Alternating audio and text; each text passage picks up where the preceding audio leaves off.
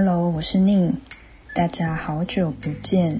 就在我最近沉迷于某款今年非常热门的动物电玩的时候，本节目默默的有越来越多人收听，有一些人甚至还帮我分享。在这边要谢谢收听的你们，还有谢谢你们的分享。今天要来跟大家介绍的是关于色彩的书。两个不同国家，他们对于色彩所推出的书籍跟商品，一个是日本的色彩书，它叫《日本色彩物语》；另外一个则是法国版本的，它叫《Colorama》，是我在法国的一个漫画图书馆偶然翻到。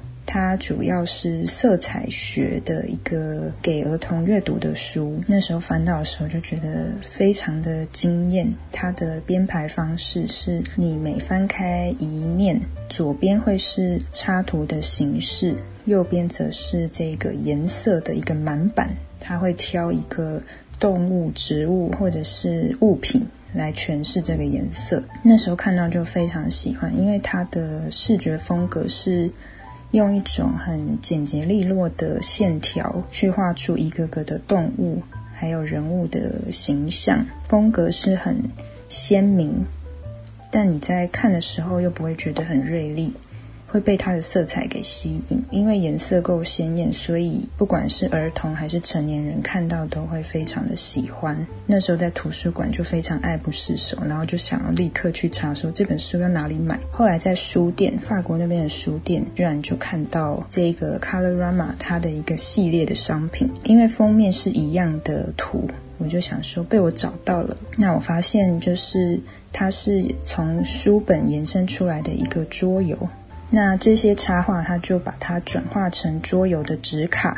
它是一款适合儿童去玩的桌游。虽然它是全法文版的，我个人看不懂，但是我在看这些纸卡的时候，就觉得很有趣的是，嗯，它主要是把颜色分成几个色系：黄色、蓝色、红色、绿色等等之类的。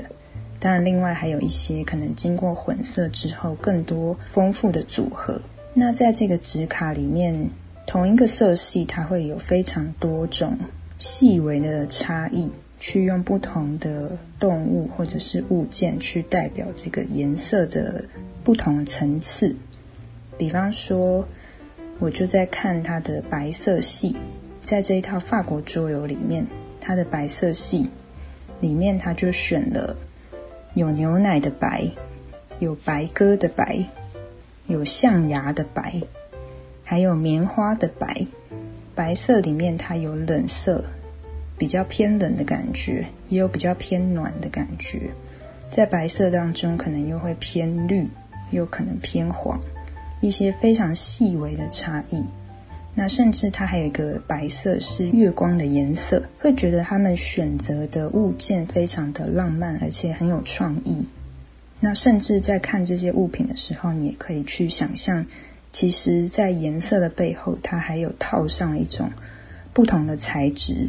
比方说，想到月光，我们就会想到月球的可能纹理凹凸；那想到牛奶的时候，因为它的插图是玻璃罐的牛奶，所以可能会去想象它是带有一点光泽、乳白色的。然后棉花的白，则是一种蓬松、细致、带有空气感，好像不是那么的紧实，但棉花本身的柔软。也融入了这个颜色当中。另外，我自己非常喜欢它，还有介绍像其他我自己挑出来觉得很有趣的选项，比方说绿色，它其中有一个绿色是自由女神像的绿。大家应该在想象的时候，你就会觉得哦，很鲜明，因为我们脑海中的那个画面，它是很明确的一个指标。其实用。说的方式来介绍颜色，我也觉得非常有趣。因为一般我们在呃接触颜色，通常最主要是透过视觉，或者说我们要认识颜色，首先你是要先有视觉的辅助，才能对于这些色彩有一些基本的认识。如果今天我是猫或是狗，我可能就没有办法看到那么多的颜色。今天刚好有这个机会去见识到这么多的颜色，有时候就会觉得每个人的色感，还有对于颜色的诠释，其实都非常的不同。然后绿色，还有另外一种是绿巨人好客的绿，我自己就想到，其实还有那种绿巨人玉米罐头的绿。在我们脑海中，其实只要我们接触过，就会有一些既定的印象，它就会形成大家的一种共同的记忆。所以我们在讲一个颜色的时候，如果可以用一种是大家有共同记忆的一个物品，在描述的时候，即使你没有一个具体可以给他看的东西，有时候用这样说的方式去让对方知道，也会是另外一种趣味。然后这一组牌，其中还有我自己特别喜欢的是，它还有选一些一般我们不一定会去想到的诠释的物件。比方说，在粉红色系里面，它其中有一个颜色是腮红的粉红，那我们就可以想象，那是一种很淡、很粉嫩的颜色。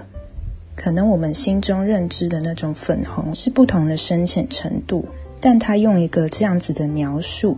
在大家心中，就会有一种过去一直以来，我们对于化妆，可能对于小说、对于电影当中呈现的那种印象，就会深植我们的脑海。另外，还有关于蓝色，在蓝色的部分，我也挑选了几个我很喜欢的。其中一个蓝，他说是眼影的蓝色。那它的图像是一个埃及艳后，她的眼影是一种蓝紫色系，去衬托她比较健康小麦色的肤色。另外还有一种蓝，它是写牛仔工作服的蓝色，一看到的时候就觉得好有趣、好鲜明。除了一般常见的是可能透过花草、花卉来表示颜色之外，我觉得透过布料也是一个非常有趣的方式。因为在我们的印象中，虽然牛仔裤它有非常多深浅不同的颜色，但我们会有一个大概的既定印象，甚至包含牛仔裤本身的那个材质。在想象这个颜色的时候，它甚至就套上了这个质地。其他的颜色，像是肤色系的这个部分，它还用了一个是雀斑的颜色。我觉得这一套纸卡最有趣的是在于。他用这些图像，甚至让我们可以去观察生活周遭，包含我们自己、我们的五官，还有我们的身上，其实就充斥着各式各样自然的颜色。刚刚所说的这一套法国纸牌游戏，它所表现的图像都是比较高彩度，颜色很鲜明。那另外要介绍的一本书是《日本色彩物语》。它的整体的色系相较起来，就会感觉好像套上了一层薄薄的糯米纸。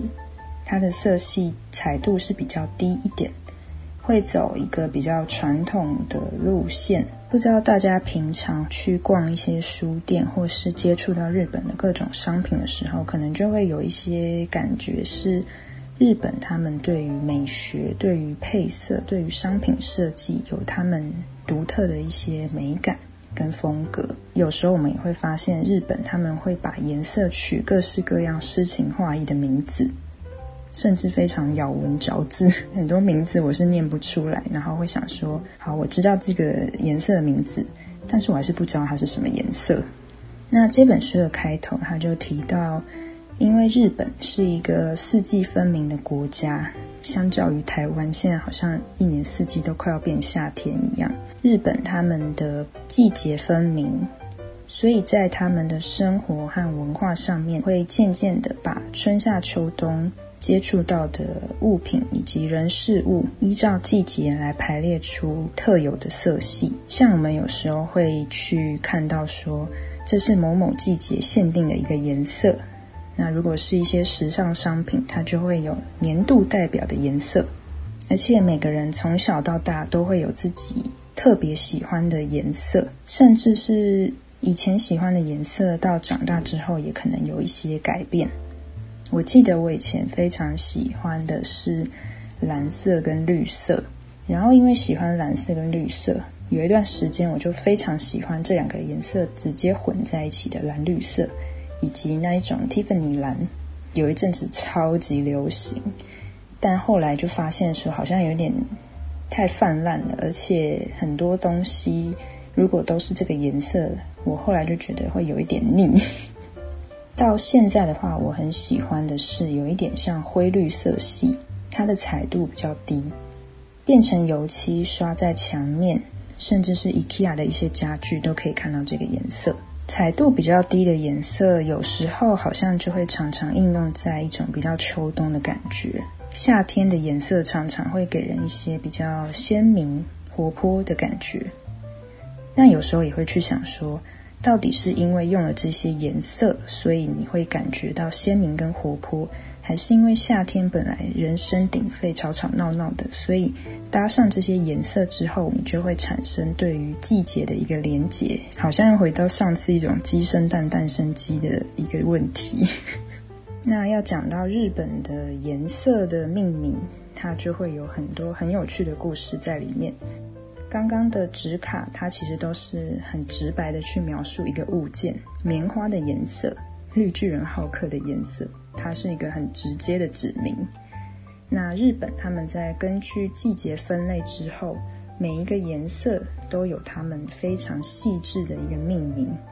比方说，在春天的一个色系，它会以一些比较粉嫩柔和。然后是偏比较明亮的色系，像是水的颜色，在日本他们就取名为水色，这反而是里面最直白的一个颜色，就可以想象说，哦，水色应该就是水的一种蓝蓝的感觉。但我自己在想象的时候，反而会是一种感觉，水是透明的。甚至有时候它是带一点灰灰浊浊，不一定很脏，但它不一定是蓝色，甚至有时候是带一点绿色，甚至石头、泥土的颜色在里面。那不过日本传统的色彩里面，它们主要是拿来形容海洋、河川跟湖泊的颜色。从平安时代就开始使用这个名字，它的历史非常的悠久。水本来是无色透明的。不过，它会经过蓝天还有阳光的反射，与海底、河底的物质交织，它就会形成一种淡淡清澈的蓝色。所以，用水色来形容的蓝，它其实也是描述了日本他们大自然的一种美。有一些是比较常见，也比较常听到的，比方说牡丹色，用花来描述颜色是最直接的方式之一。牡丹色常用在和服啊、陶器、瓷器，还有漆器上的花纹，它是一种非常受欢迎的颜色。那再更仔细一点来说，它其实是带一点紫色的红。我觉得色彩里面最优美跟有趣的地方是在于这个带一点其他颜色的比重的那个多寡，它就会形成一个颜色的变化。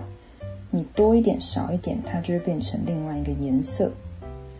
那牡丹色基本上它的红还是非常大的比例，加了一点点的紫色之后，它会带一点点沉稳的感觉。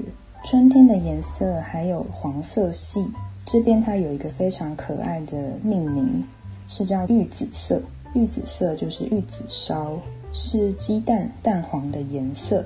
有人认为这指的不是生蛋黄，而是水煮蛋的蛋黄。其实光是这两种蛋黄就很不一样。生蛋黄的颜色相对较深，而且比较鲜明。那种煮很熟的水煮蛋的蛋黄，就是会有一点褪色，然后变得比较白黄的一种感觉。那关于颜色，它也会有一些小小的争议，甚至有人会认为是蛋白跟蛋黄拉在一起的颜色，是越说越复杂。那用食物来形容颜色，其实也是非常直接，而且也非常亲切的方式。当我们的饮食有一些共同的记忆，我们对于颜色就会有一个相似的认知。他还提到，除了蛋黄啊、蛋白之外，其实蛋壳它也有一个颜色是鸟紫色。鸟紫色就是相对于玉子的鸟紫。其实我不是很理解为什么。如果延续刚刚在说法国纸牌的那种描述的话，我觉得蛋壳会把它归类在乳白色系的那个白的其中一个色票。把刚刚提到的那些白色一字排开，有白鸽啊、象牙、棉花、牛奶、月光，还有蛋壳，会觉得说白色的种类被越分越细。再介绍一个春天的蓝色，它叫做新桥色。会介绍这个，是因为它跟一个我们童年记忆的物品很有关。它是叫做弹珠汽水瓶的那个颜色。讲新桥色，我是完全不会知道它是什么颜色，但讲弹珠汽水瓶就会有一个印象。不过日本的弹珠汽水瓶跟台湾的可能颜色是有差的。在书上，它描绘的是比较偏蓝的一种蓝绿色。我记得台湾的应该是绿色。在日本，他们的五月四号还是人们耳熟能详的一个国定假日，是叫做绿色的日子。而且这一天又是弹珠汽水日，是因为明治五年的时候，东京他们发售了全日本第一罐碳酸饮料弹珠汽水，是一个非常值得纪念的里程碑。然后大家非常惊叹的那个弹珠，其实是先塞进瓶子里之后，再加工封口的。以前都会一直去玩那颗弹珠，想要把它弄出来或是弄进去。现在如果还有遇到的话，也会想要再去买来回味一下童年。到了夏天，就会有一些更为鲜明的颜色，同样是蓝色或绿色的色系。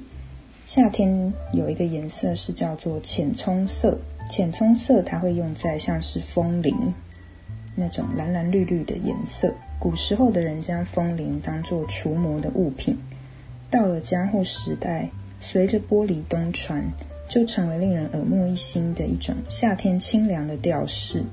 蓝蓝绿绿的颜色照在玻璃里面，随风摆荡的那种清脆的声音，会让人感觉夏天在炙热当中变得比较凉爽一点。在红色的部分，有另外一个浪漫的名称是蔷薇色。蔷薇色，我们在想象当中大概可以知道是玫瑰的颜色。那它用了另外一个很具体且很亲切的物品代表，就是草莓刨冰。用这样的描述来让大家认识这个颜色，就会显得更亲切。再来一个是我觉得非常可爱的颜色，它是绿色，它叫萌葱色。草字头的萌是指木芽出生时的嫩绿色。到了夏天，就会成长成浓绿的葱色，是一种带一点蓝色的暗绿色。从刚刚讲到现在，就会发现颜色当中，它们其实常常会彼此借一点对方的颜色。红色当中带一点紫啊，绿色当中带一点蓝啊。蓝色当中带一点绿啊，就是带来带去、混来混去的各种排列组合，还有不同的比例的混搭，就是那个微妙的比例不同，去带出这些非常丰富的颜色。那这个萌葱色呢，人们常将它用于令人怀念的古早糖草花纹布包巾，就是一些日本比较传统的包装的方式。萌葱色象征春天嫩芽发完，花草蓬勃生长的一个深绿色。夏天还有另外一种绿色，很接近我提到说我很喜欢的绿，它叫做里叶色，是指叶子里面的一个颜色，也就是叶子的背面。超级细致的一个描述，到底谁平常会去注意到叶子背面的那种颜色？他说，欧美有许多画用自植物的色名，可是从来没有用叶子背面来命名的。可能只有日本人才会去想到。具体来说，里叶色形容的是葛木的叶子，在夏日高照的艳阳下，青翠的叶表以及略白的里叶色形成一种鲜明的对比。只有深爱四季且总是观察入微的日本人才能够注意到它。所以这个颜色它有趣的就是在于它提到的像是绿色跟白色的一种重叠。像，如果是以绘图软体来讲，它好像有涂层的概念，是一种重叠的颜色，不是那么单纯。但经过混合之后，它变成一种很细致的颜色。他还接着提到了里叶色的生物，很难想象有什么生物是里叶色的。他说，蝉的翅膀是茶色，身体是深绿色，刚从幼虫羽化的时候，翅膀是透明的。身体会呈现美丽的里叶色，其实这个颜色只会停留短短的一个小时左右。真的是从来没有看过。而这种蝉，它是斑透翅蝉，会在夏日太阳西斜以后才羽化，映照在月光下的里叶色，会透出一种神秘的感觉。里叶是台南有一间店的名字，大家如果有兴趣也可以去查。它是一间我印象中好像是藏在巷弄中的小店，然后他们都会推出一些特色的餐点。整间店也是布置了许多的植物，所以它取名为里叶，一种很像一个秘境小角落的感觉。我还没有去过，如果大家有去过的话，也欢迎跟我分享。再来，我们进入到秋天，秋天是肉眼还有肌肤最容易感受到四季交替的季节，会从很热可能开始，突然感觉到变凉，丰收的季节就快要来了。秋天的颜色可能因为像是枫树枫叶的感觉，印象大多就会是比较棕色系，还有暖橘色系，包含了季节跟一些节日。在秋天会迎来万圣节，这边就提到了柿色，柿子的柿。生活在现代，听到柿子的颜色，会联想到的是鲜艳的果实，柿子的颜色。不过在古代的时候，他们以前。染制的茶色系也叫做柿色，一直到江户时代以后，人们才用它来形容柿子果实般鲜艳的橙色。而每年十月三十一日的万圣节，也会在这一天庆祝秋天的收成，还有驱赶恶灵。在古凯尔特，十一月一日是一年的开始，人们相信邪恶的妖灵会在十月三十一日除夕这一天作乱，所以戴上面具。燃起火焰驱赶恶灵。相传用南瓜雕刻的捷克南瓜灯能够聚集善良的灵，具有驱散恶灵的力量。所以秋天也会想到南瓜的颜色。那甚至是南瓜汤的颜色，又是另外一种暖暖黄黄的色系。从棕色系到橘到黄，都是一种秋天食物温暖的感觉。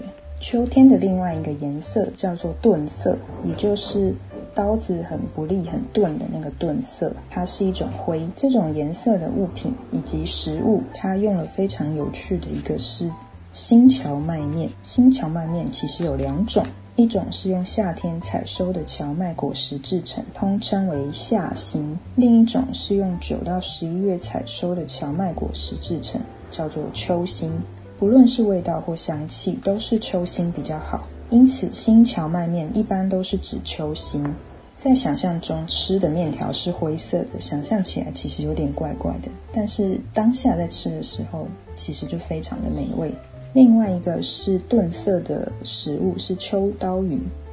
秋刀鱼鱼如其名，是有着细长如刀的身体。它的产季在秋天。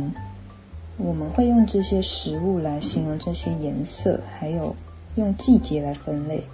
常常也正是因为这些食物是当季所出现的食物，渐渐的就形成一到了这个季节，我们就会产生这些颜色的印象。秋天的最后一个颜色是选了落栗色，落栗色是比栗子、栗树的栗色更深沉的茶色。它的来源是栗子成熟以后掉落地面，从球果当中探出头的栗子皮的颜色。这描述有够细致。而这个颜色，它诞生于平安时代中期，曾出现在《源氏物语》当中。其他还有栗皮色、栗皮茶等几种变化。而不管是哪一种，在茶色风行的江户时代，都深受喜爱。这边就会有一个非常代表的饮料，是我们耳熟能详，也常常在日常生活接触的，也就是咖啡。咖啡就可以用落栗色来形容。这边提到，咖啡于江户时代中期，经过长期出岛的荷兰洋行传至日本，这对一直在饮茶文化下生活的日本人而言，造成了很大的冲击。甚至以前的文献还留下了这个东西又焦又臭、难以下咽的副品。以前就有那种像 Google Map 的副品。自从那之后过了三百年，咖啡已经升值在你我的生活当中了。相信有在喝咖啡的人非常能够体会。虽然它的颜色，我们在想象例子的时候，其实跟实际在喝咖啡的颜色比起来，好像略浅了一点。但更进一步来讲，每个人喝咖啡的浓淡啊、品种，其实又不一样，所以它是一个统称，让我们对于这个物品还有这个季节有一个初步的印象。再来，我们进入到冬天，冬天它反而带入了一个。很鲜明的开始是赤色，红色的赤。虽然是冬天，但有时候有一些颜色在冬天反而更加的鲜明。赤色的代表有鸟居，鸟居是神社的一个象征。赤色具有一种拔除灾厄力量的影响，所以日本的各地都建有社殿，以鲜亮的赤色装潢的神社来作证。它是一种具有魔法的色彩。所以新年参拜的时候，大家都会停留驻足，而参拜的时候也不妨多留意一下。关于赤色的一些故事，也有一些日本以前的民间传说，像是顶着一张赤红的脸的鬼，他叫声波鬼，专门去找坏孩子啊、偷懒鬼。大大的头上长着角，手中拿着刀子，看起来非常可怕。每年除夕都会举办声波鬼节。是秋田县南陆地区的传统仪式，所以在传说中，身为神明使者的声波鬼会环绕民房训斥小孩。声波鬼的“波”就是剥皮的“剥”，听起来超级吓人的。他会看看他们这一年是否有做坏事，人们认为他能够为新的一年带来繁荣。到底是哪里认为？据说当地人还会做坏事，就会被声波鬼抓走。抓去剥皮，用这个来教育孩子，我觉得就跟台湾的长辈会用一些方式来吓小孩一样，像是虎姑婆啊什么的。现在想想，这些吓小孩的长辈们，其实有一些不是很可取，可能以前没有更好的一些教育方式吧。但它就形成了另外一种看起来有趣的小故事。冬天还有另外一个颜色是蜜色。秘密的蜜，它是一种很清透的、很亮的蓝色。那蜜色，它指的是中国瓷器青瓷的最高极品的颜色，不是青花瓷的那种蓝哦，它是一种比较浅、比较明亮的颜色。相传，因为淡淡的蓝绿色充满神秘感，所以就有这个名字。那比较具体来想象的话，它给的情境是溜冰。溜冰是冬季运动的一个代名词，那个颜色就像是露天溜冰场反射着阳光，散发出的那种闪亮的颜色。所以，当我们想到冰啊、溜冰，可能它就跟这个蜜色有一个更紧密的连结。冬天还有另外一个颜色叫做铁干色，是一种铁的颜色。一般情况下，它是一种蓝染的效果。蓝染的越深，通常会越偏紫色，而刻意调整染料的时候，将紫色减少的暗蓝色，就叫做铁干色。之所以用“铁”这个字，是因为这个颜色让人会联想到铁瓶啊、铁砂，所以想象起来，这是一个带有一点蓝色、带一点紫色，甚至是金属灰的颜色。常常到了冬天的色系，就会越来越深沉。很多人不太喜欢冬天的颜色，因为都非常的暗，然后搭配起来好像就是没有什么可以凸显的部分，感觉很低调。但其实整本看下来，这些颜色它也不一定只存在于冬天。如果能去相互搭配，深的颜色跟明亮的颜色去组合在一起。它们也会互相衬托，而且更凸显了那个颜色的特色。整体来说，像刚刚提到的，就是四个季节会感觉是从比较轻快明亮，还有比较温暖的色系，慢慢进入到秋冬之后，它会变得比较冷，然后比较暗沉，比较重的感觉。以前长辈都会说，春夏就要穿的亮一点，就是比较符合这个季节。那秋冬你就穿的暗一点，你才是秋冬的样子。但后来会想说，谁说一定要这样子？一开始其实就是因为它是自然而然的，根据当季的产物而产生的这些颜色的印象。但到了现在，我们的生活变得更加的丰富跟多元化了之后。甚至更加的开放。光是我们可以选择的生活方式当中，其实就包含了我们可以选择的颜色也越来越多。而选择颜色这件事情，其实看起来很简单，而且甚至不足一提。但仔细去想想，在生活中你可以选这么多的颜色，其实是一件非常开心的事情。以前可能根本就没有这么多的颜色，它是随着前人慢慢的开发，慢慢的去混搭出来，去创造出来的各式各样的颜色之后，我们对于颜色的认识也越来越多。再回到一开始提到，我觉得很有趣的是，因为这一整集我都是用说的方式在描述颜色。它其实没有视觉的一个辅助，啊，这些书的内容跟图卡的部分，我会在 Instagram 上面去分享给大家。但其实光是在听的时候，我相信也会有一种听的乐趣，是在于大家都有各自的想象力。我们会根据自己的想象还有记忆，对于一些共同认知的物品，我们所认定的那个颜色，它其实可能不一定会差太多。没有想到，到了现在可以用来形容颜色的事情跟角度，其实也越来越多。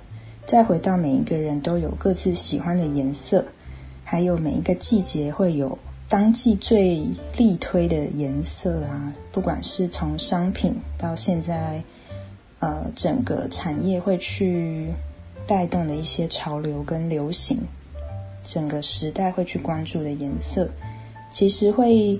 慢慢的知道说，每一个颜色都有它流行的时候，也都有它喜欢的人群。透过一些统计下来，会发现有一些颜色有特别多人喜欢，有一些颜色相对的就比较少人喜欢。